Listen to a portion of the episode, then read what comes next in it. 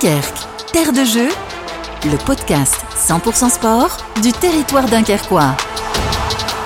Dunkerque, terre de jeu, la communauté urbaine de Dunkerque en partenariat avec Delta FM va vous accompagner jusqu'aux Jeux Olympiques de Paris l'an prochain. Tout au long de cette année, vous allez entendre avec ce podcast des sportifs qui vont préparer les Jeux Olympiques, des sportifs dunkerquois. On a la chance à Dunkerque d'avoir de grands sportifs qui seront peut-être, on l'espère évidemment, à Paris. Vous entendrez aussi des sportifs qui ont déjà participé aux Jeux, vous entendrez les responsables des clubs. On évoquera aussi régulièrement les nombreuses animations autour des Jeux qui ont lieu sur le territoire de Dunkerque. Les premiers invités de ce podcast Dunkerque Terre de Jeu, ce sont les kitesurfers dunkerquois. Eux aussi, ils sont au top, un sport qui sera olympique justement pour la première fois l'année prochaine.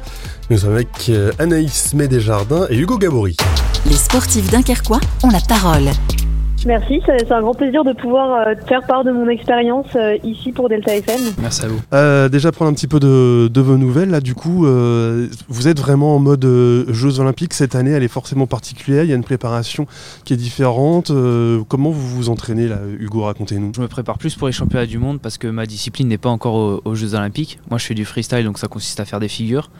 Euh, pour cette année en 2024, euh, ça va être le foil qui va être représenté en kite, donc ça va être plus de la course et de la régate. Moi, je m'entraîne euh, surtout donc pour les championnats du monde et les championnats de France. Et donc cette année, comme je l'ai dit tout à l'heure, je vais, je vais partir en Grèce pendant deux semaines pour m'entraîner avec l'équipe de France. Et puis ensuite, vous serez donc de, du coup de retour à, à Dunkerque. C'est ça. Pour, avec donc avec comme objectif ouais cette compétition qui se passe pour la première fois à Dunkerque avec le GK. On va y revenir dans, dans un instant parce que c'est vrai que ça va vraiment être l'un des très très gros événements de l'été à Dunkerque. À vous, Anaïs May, vous faites hein, justement du foil. Donc là, par contre, vous, j'imagine que forcément, euh, on a déjà, euh, on a Paris 2024 euh, quelque part dans un coin de la tête, dans un gros coin de la tête même. J'ai l'objectif olympique en tête. Donc là, notamment cette année, je suis particulière, enfin, je suis vraiment pro, kitesurfer pro, donc kitesurfeuse pro. Donc je m'entraîne, je m'entraîne énormément. C'est devenu mon, mon, job à plein temps en plus de mes études de médecine parce que je suis aussi en quatrième année de médecine à l'université de Lille. Et donc oui, bah pour moi, c'est, je m'entraîne tous les jours, que ce soit à la salle de sport ou, euh, ou sur l'eau. Racontez-nous un petit peu votre histoire parce que je crois que vous faites du kite depuis mais très longtemps, depuis vos, vos 13 ans. Euh, vous, avez été, vous avez commencé très jeune à faire partie du, du top 10 mondial. Il y a en plus effectivement ces, euh, ces études de médecine depuis 4 ans, mais vous avez, enfin depuis 13 ans, vous avez un rythme de vie qui est dingue là, sur, ces, sur ces 10 dernières années. Oui, bah, c'est sûr. Ce... En fait, ce qu'il faut savoir, c'est que personnellement, en fait, j'ai grandi en région parisienne et j'ai été détectée, j'ai commencé le kite justement quand j'avais 13 ans. Donc j'ai déménagé à Dunkerque. Dunkerque m'a adopté et j'ai adopté Dunkerque et je regrette vraiment pas mon choix. Euh, depuis, ben, je, me suis je me suis entraînée en ayant un double parcours. Euh, bah, à l'époque, c'était avec le lycée qui m'arrangeait énormément déjà euh, pour mes entraînements et mes compétitions. Euh, parce qu'en fait on est on est souvent absent. Par exemple quand j'étais en terminale j'ai j'ai trouvé trois mois de, cours.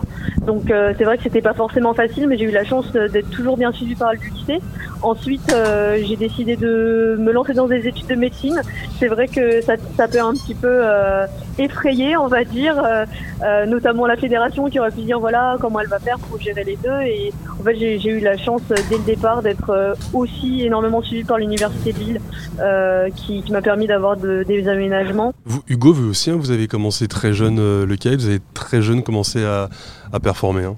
Euh, ouais, moi j'ai commencé à, le kite à 11 ans je crois et j'ai commencé vraiment à me mettre dans les compétitions à partir de 15 ans. Donc euh, nous on débute directement par les championnats de France et les championnats du monde. On a aussi eu des, des étapes des championnats d'Europe et euh, on nous plonge directement dans la compétition et euh, ouais, de base moi je pensais pas faire des résultats directement. Je voulais juste voir comment ça se déroulait comment ça se passait parce que ça m'intéressait vraiment. Et au final, je me suis rendu compte bah, que je pouvais faire performer euh, dans, on va dire, dans, ce, dans cette discipline-là. Donc euh, je m'y suis mis vraiment à fond aussi euh, par les entraînements. Et là, même, même encore aujourd'hui, je continue encore à, à m'entraîner physiquement et même mentalement avec différents prépas mentaux pour, pour ça. Quoi. C'est vrai, on est déjà sur ce genre de préparation, préparation mentale, on fait attention au sommeil, on fait attention à, ce qu'on mange, vous êtes des, sportifs de haut niveau. Hein. Ouais, c'est ça, on, bah, on a déjà, enfin moi personnellement, je m'entraîne 6 jours sur 7 à la salle quasiment, quand il n'y a pas de, session de kite à côté. Et euh, on, y passe, euh, vraiment beaucoup de temps, que ce soit euh, entre une heure et demie et deux heures, où on fait des entraînements un peu plus explosifs, un peu plus de force, par exemple. On fait gaffe aussi à l'alimentation ou au sommeil. Et moi, je me suis blessé le genou, ça devait, enfin c'est à peu près il y a un an. Et depuis, j'ai un prépa mental qui me suit pour me remettre dedans et pas avoir peur de, relancer de nouvelles figures et appréhender au mieux la blessure. Quoi quand on est champion de kite, on n'a pas le droit d'avoir de, points faibles, entre guillemets, parce que c'est vraiment c'est tout le corps qui est mis euh, en action sur ce sport. Ouais, c'est ça. Euh, nous, euh, en freestyle, Anaïs va vous expliquer après pour le foil, mais nous, en freestyle, on, se concentre vraiment sur tout le corps, que ce soit le bas à partir du décollage, pendant le saut, on va utiliser vraiment surtout le haut du corps et notre gainage. Et ensuite à l'atterrissage bah, ça va être pareil ça va être les genoux et les jambes qui vont prendre. Et euh, nous euh, on a des hits en kite quand on est en compétition. Donc c'est important aussi d'avoir un bon cardio pour, euh, pour être explosif sur le moment et pouvoir les enchaîner les tricks pendant environ 7 minutes. Nous sommes toujours donc avec Hugo Gabory et avec euh, Anaïs May euh, Desjardins.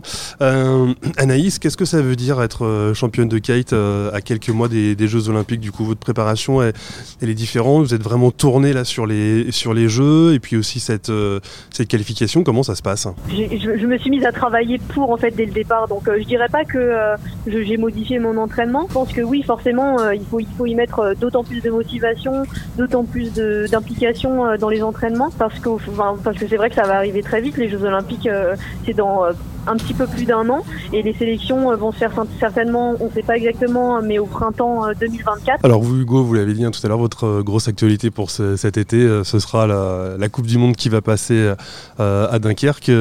Racontez-nous donc cet événement au mois d'août, ça va être quelque chose vraiment d'incroyable. Ouais, euh, là ça va être le tour senior, donc ça va être vraiment impressionnant. On a des, gros gros riders qui viennent, je crois, y on a le, top 10 mondial qui vient. Donc euh, ça va être un, bel événement. On va avoir, euh, on va avoir les, meilleurs mondiaux, ceux qui envoient le plus.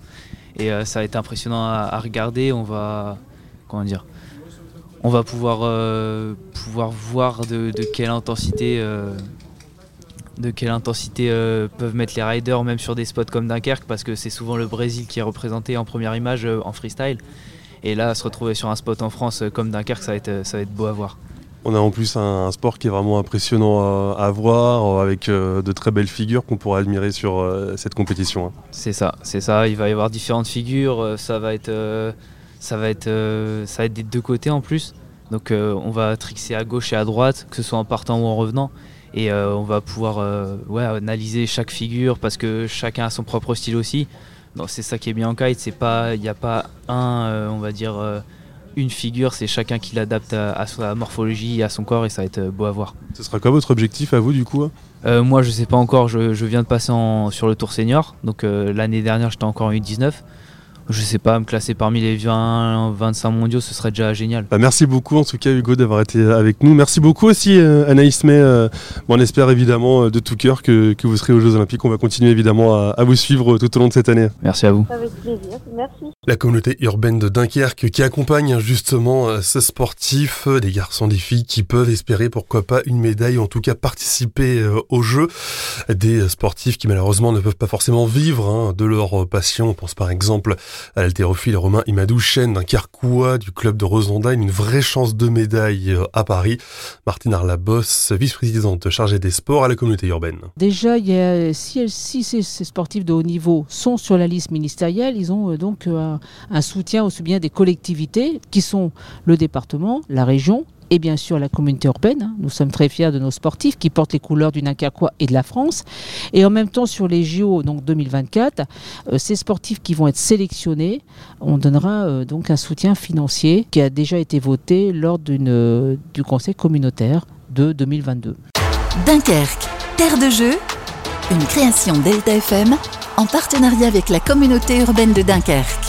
Retrouvez chaque semaine un nouvel épisode sur deltafm.fr l'appli sport de Dunkerque et les plateformes de podcast.